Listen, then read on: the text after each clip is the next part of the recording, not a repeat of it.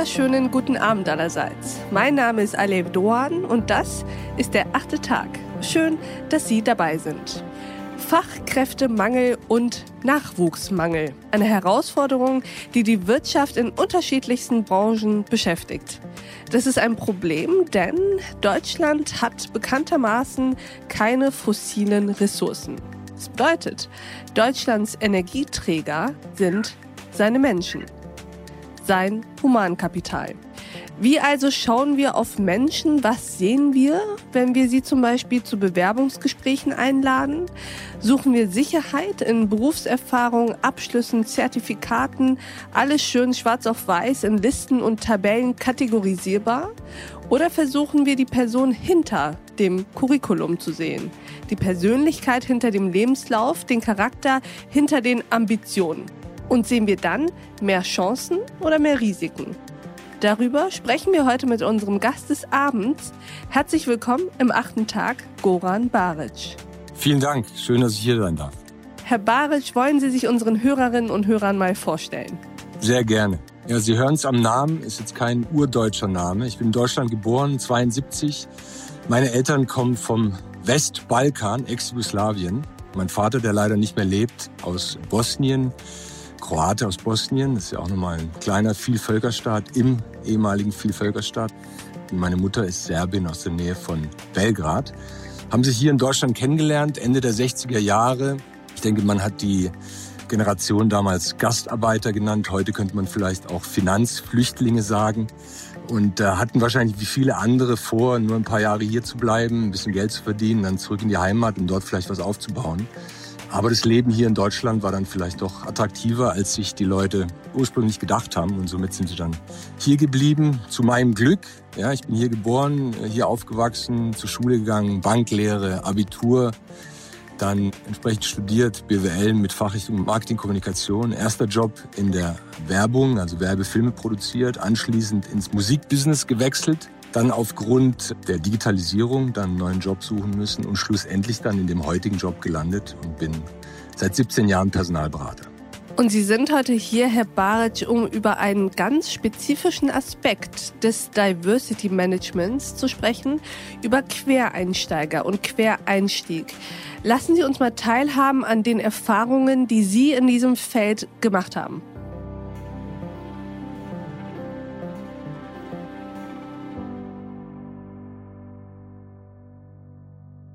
Ja, wie gesagt, ich bin seit 17 Jahren Personalberater, arbeite für die Firma Page Group in Deutschland. Wir besetzen Fach- und Führungskräfte. Und Sie können sich vorstellen, ich habe viele, viele Kunden, Kandidaten interviewt, kennengelernt und Gespräche geführt. Und was mir eben in diesen vielen, vielen Jahren aufgefallen ist, dass eben wenig Arbeitgeber den Mut haben, Quereinsteigern eine Chance zu geben.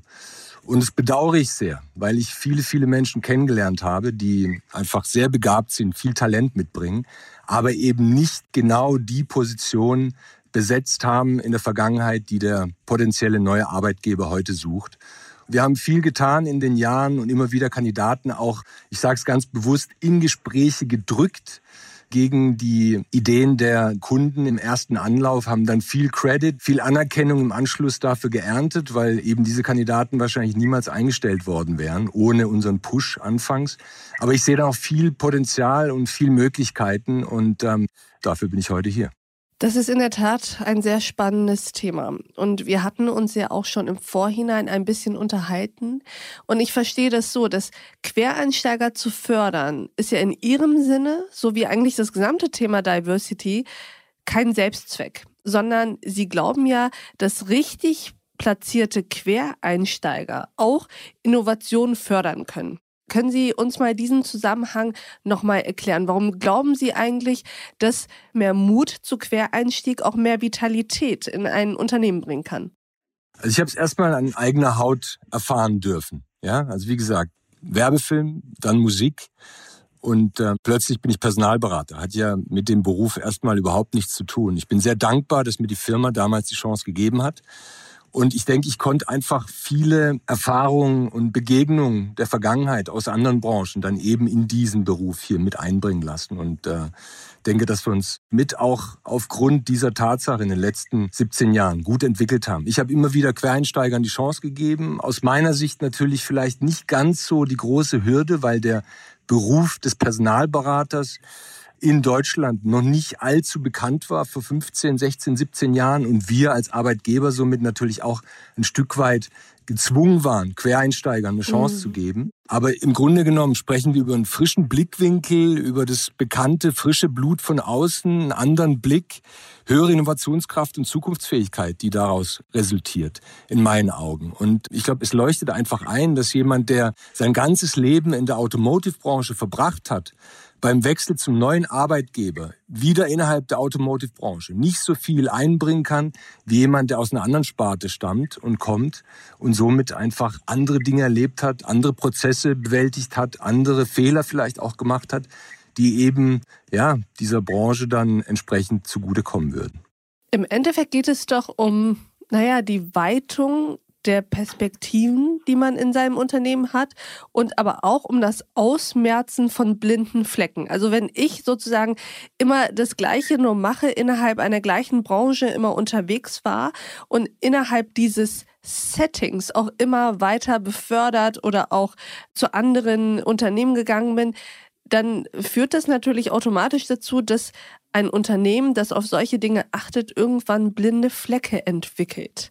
Und wenn ich Sie richtig verstehe, dann ist ja auch das gesunde Fördern von Quereinstieg punktuell ja auch nicht immer. Es gibt ja auch Branchen, wo das ein bisschen schwierig wäre, aber punktuell sowohl die Perspektiven weitet als auch blinde Flecken ausmerzt. Ja, 100 Prozent. Und ich denke, es gibt gute Beispiele, die wir aktuell beobachten können. Ich meine, mit, mit Elon Musk haben wir jemand an der Spitze eines jungen Autokonzerns, der die Branche komplett aufmischt, der zuvor nichts mit Automotive zu tun hatte und am Hut hatte. Mit dem Unternehmen Tesla treibt er die Elektromobilität seit Jahren voran. Er bietet den großen Autokonzernen die Stirn.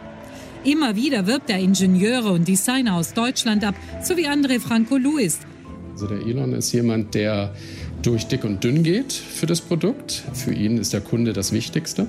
Und der sich aber auch nicht zu schade ist, sich entweder selber die Hände schmutzig zu machen oder sogar am Band zu schlafen, wenn es wichtig ist, gewisse Fahrzeugqualitäten abzunehmen.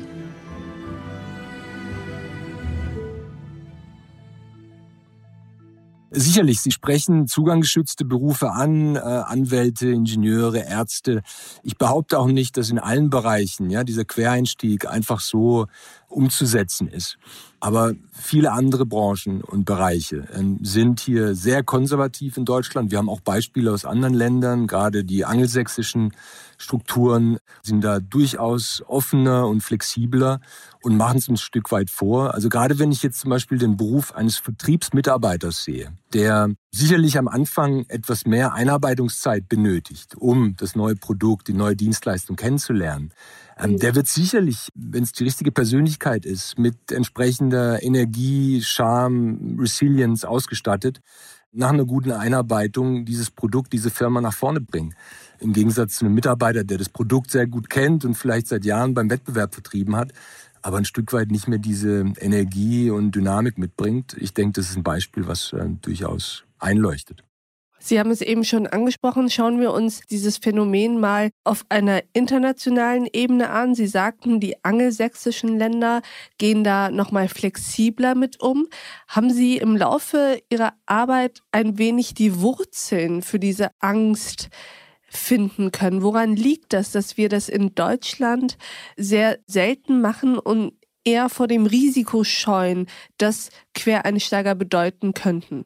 Ja, ich glaube, das hat schon irgendwo kulturelle Hintergründe. Große Strukturen, gerade große Unternehmen erlauben wahrscheinlich wenig Fehler. Und ähm, im Grunde genommen fahre ich wahrscheinlich als Entscheidungsträger besser und sicherer, wenn ich einfach weniger Fehler mache. Und ähm, da sind dann Ausschläge nach oben durch vielleicht ein Risiko, das ich eingehe und Erfolge, die ich dadurch einheimse, einfach weniger wert, weniger gewertschätzt als dann das kritische Auge, das auf irgendwelche Fehler geworfen wird. Und ich glaube, das ist sicherlich ein Grund. Ansonsten kann ich es mir auch so vorstellen, ich meine, wir Menschen stellen natürlich gerne auch wiederum Bewerber, Kandidaten, Menschen ein, die uns an uns erinnern. Ja, und wenn ich mhm. halt dann eben ein weißer Mann bin in mittleren Jahren, dann habe ich da einen Bewerber vor mir, der aus der Branche stammt, der, der mir irgendwo ähnelt, meinem Lebensweg ähnelt, vielleicht auf einer ähnlichen akademischen Laufbahn unterwegs war, dann tappe ich da vielleicht auch in diese klassische Unconscious Bias Falle und greife zu, anstatt eben den Blick ein Stück weit weiterzuwerfen und eben dieses Risiko einzugehen. Das, was Sie gerade bezeichnet haben mit, dann geht man vielleicht den einfacheren Weg und hat dann eine geringere Wahrscheinlichkeit, ein Risiko einzugehen, das einem aus den Händen läuft, das aus dem Ruder läuft wohl wissend, dass vielleicht auch die Innovationskraft darunter leidet. Das klingt ja für mich nach der perfekten Rezeptur für Durchschnitt und Mittelmäßigkeit. Also wenn man sozusagen bloß alle möglichen Ausschläge nach oben verhindert, damit die Ausschläge nach unten nicht passieren, dann ist doch klar, dass man immer nur im Mittelfeld sich abspielen wird. 100 Prozent. Aber im Mittelfeld ist es halt komfortabel und man wird in Ruhe gelassen. Und ähm, das ist dann für den einen oder anderen vielleicht dann schon Motivation genug. Haben Sie denn das Gefühl, dass sich da etwas ändert Sie haben eben gesagt, dass Sie sich manchmal wirklich den Kunden bestimmte Personalien geradezu aufzwingen müssen. Haben Sie das Gefühl, es wird einfacher und die Unternehmen öffnen sich für dieses Thema? Ja, da findet schon auch irgendwo ein Generationenwechsel statt. Ich meine, wenn wir vor zehn Jahren mit HR-Leitern gesprochen haben, dann waren das tatsächlich eher diese, diese konservativen Vertreter ja, der alten Schule. Heute ist das anders. Da triffst du schon auch auf jüngere Vertreter, die im Ausland gearbeitet, gelebt haben und dort einfach eine andere Luft auch irgendwo eingeatmet haben und dann zurückkommen mit dem Mut, mit auch dem Vorbild, das sie in England, in den USA oder auch in Asien gesehen haben. Manchmal sucht man einfach eine neue Herausforderung. Das hat mit dem Alter nichts zu tun. Innerhalb kürzester Zeit gleich loslegen. Pünktliches Geld und ein sicherer Job. Es gibt einen Punkt, bei vielen Menschen, wo die sagen, ich muss gewisse Sachen ändern. Und dieser Punkt war bei mir mit 50. Ein Bekannter hat mir erzählt, dass sie Quereinsteiger suchen. Zugfahren war als Kind schon immer cool. Hatte immer eine Eisenbahn zu Hause. Die Start-up-Szene mischt sicherlich dieses ganze Feld auch irgendwo auf. Dort findest du immer wieder wirklich mutige, frische Gründer, die eben dann auch direkt am Drücker sind und einfach einen neuen Wind ähm, mitbringen. Also von daher ist die Hoffnung äh, sicherlich vorhanden und nicht verloren. Aber ich spreche gezielt über diesen klassischen deutschen Mittelstand, der einfach ja dieses Land getragen hat und entwickelt hat in den letzten Jahrzehnten. Und dort sehe ich vor allen Dingen dieses Risiko, dass wir zu wenig Mut haben, immer wieder auf Sicherheit spielen und der Mangel an Führungskräften, Mangel an Kandidaten, der selbst in einem Jahr wie 2020, wo Corona natürlich zugeschlagen hat und viele Unternehmen vielleicht ihre Recruiting-Aktivitäten zurückgestellt haben, dennoch zu spüren war, der wird jetzt, wenn so Gott will und hoffentlich bald Corona ein Stück weit von der Bildfläche verschwindet und viele Unternehmen, die sich zuletzt zurückgehalten haben, auch wieder einstellen wollen, versuchen einzustellen, umso eklatanter zu spüren sein. Und dann werden sich viele, denke ich, umschauen. Und deshalb, glaube ich, ist auch ein gutes Timing jetzt für diesen Podcast, für dieses Gespräch, um einfach auf diesen Punkt hinzuweisen. Es gibt viele Menschen, die heute auch aufgrund von Corona, glaube ich, sich ein Stück weit ja zurückgezogen haben, in sich gegangen sind, ähm, vielleicht ein Stück weit ihr Leben haben auch Revue passieren lassen und glaube ich feststellen, dass sie dieses eine Leben jetzt hier haben und, und, und das auch nutzen und das Beste daraus machen wollen. Und dazu gehört es auch, einen Job zu haben, der einen erfüllt, der einem Spaß macht und wo man entsprechend ja Anerkennung, Wertschätzung erfährt und irgendwo mit seinem Skillset was bewirken kann. Das wünscht sich doch jeder heutzutage. Backen, das ist die zweite Karriere des Sebastian Deuvel. Er ist Quereinsteiger im Bäckerhandwerk. Noch vor ein paar Jahren saß Deuvel als Controller beim lokalen Energieversorger vor Excel-Tabellen. Sebastian ist eigentlich studierter Betriebswirt. Weil ihm das Brot aus herkömmlichen Bäckereien nicht schmeckte, begann er eigene Backversuche in der heimischen Küche. Als dann immer mehr Freunde seine Brote haben wollten, machte Sebastian das Hobby zum Beruf und gründete seine eigene Bäckerei mit modernem Marketingkonzept. Und ich glaube, dass wir da viel Potenzial einfach auf der Straße stehen lassen und verlieren und hoffe, dass wir vielleicht jetzt in der Post-Corona-Phase, die bald eintritt, da mehr Mut beweisen und ähm, aufgrund der einen Seite Fach- und Führungskräftemangel seitens der Unternehmen den Druck spüren, aber auf der anderen Seite auch Kandidaten haben, die vielleicht einfach sagen, okay, ich will das Beste aus meinem Leben machen und einen Job haben, der mich glücklich macht. Und deshalb gehe ich auch als Kandidatenrisiko ein und stürze mich in eine neue Branche. Verstehe. Das heißt, zum Ende haben wir uns auch nochmal Ihr Plädoyer ein wenig ausgeweitet und Sie sprechen nicht nur die Unternehmen, nicht nur die Konzerne an, mehr Mut zu beweisen in der Frage, wen Sie für bestimmte Stellen einsetzen und einstellen, sondern Sie plädieren im Endeffekt ja an jeden Einzelnen von uns, dass man eben nicht nur in den festgefahrenen Mustern immer bleibt, auch wenn es einen frustriert, sondern dass man sich wirklich überlegt, was will ich eigentlich und dann tatsächlich den Mut hat, dieses Thema einfach einfach mal anzugehen. Ja, definitiv. Es gibt sicherlich viele unter uns, die einfach müssen, ja, weil die Branche, die mich vielleicht vor anderthalb Jahren noch ernährt hat, einfach so in der Form nicht mehr stattfindet. Also denken wir nur an die vielen äh, schönen Hotels. Ja, wir werden sehen, wie die zurückkommen und in welcher Form. Ob es jetzt auch Fluggesellschaften sind, Reiseunternehmen, Event, Gastronomie, was auch immer. Uh, you name it. Wir wissen ja, über, über wen wir da sprechen. Ähm, die Branchen, die eben wirklich hart getroffen waren jetzt in den letzten Monaten und tatsächlich noch sind. Da gibt's viele talentierte Menschen, die im Moment auf der Straße stehen, äh, buchstäblich. Ja, vielleicht noch über Kurzarbeit irgendwo ernährt werden, aber das macht einen natürlich auf Dauer irgendwo nicht glücklich.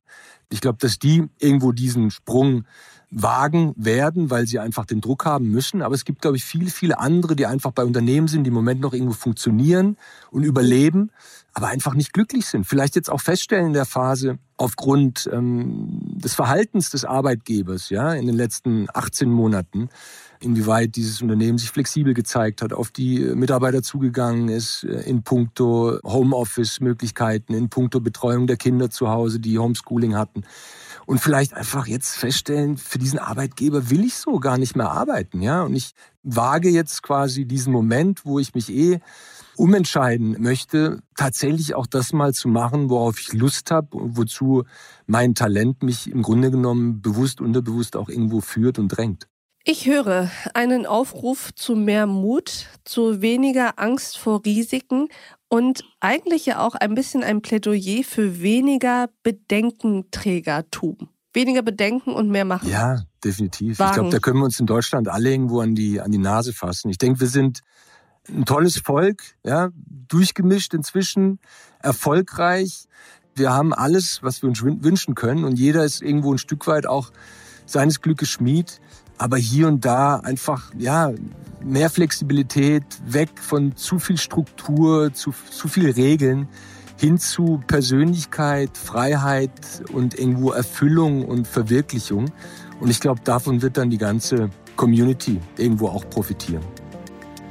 Lieber Goran Baric, vielen Dank, dass Sie im achten Tag waren. Vielen Dank für dieses vitalisierende und mutmachende Plädoyer für weniger Bedenkenträgertum und mehr Mut und Wagnis. Vielen, vielen Dank. Aber was ich im Moment tatsächlich so ein Stück weit vermisse, ist, ich glaube, wir brauchen einfach ein bisschen Hoffnung alle. Ja, ein bisschen Licht am Ende des Tunnels. Und das Licht ist sicherlich da. Und ich wünsche mir einfach, dass wir da alle äh, ja, ein Stück weit darauf schauen und uns gegenseitig Mut machen. Und nach Regen kommt, das haben wir oft schon erfahren. Und so wird es diesmal auch sein, wieder Sonnenschein. Und darauf freue ich mich. Darauf freue ich mich auch und ich bedanke mich bei Ihnen und ich bedanke mich bei unseren Hörerinnen und Hörern fürs Zuhören und Mitdenken. Ich wünsche auch Ihnen, liebe Hörerinnen und Hörer, mehr Sonnenschein und wieder ein bisschen Hoffnung. Und ich habe auch Hoffnung, nämlich, dass wir uns im nächsten achten Tag wieder begegnen. Bis dahin, auf sehr, sehr bald. Ihre Alev Doan.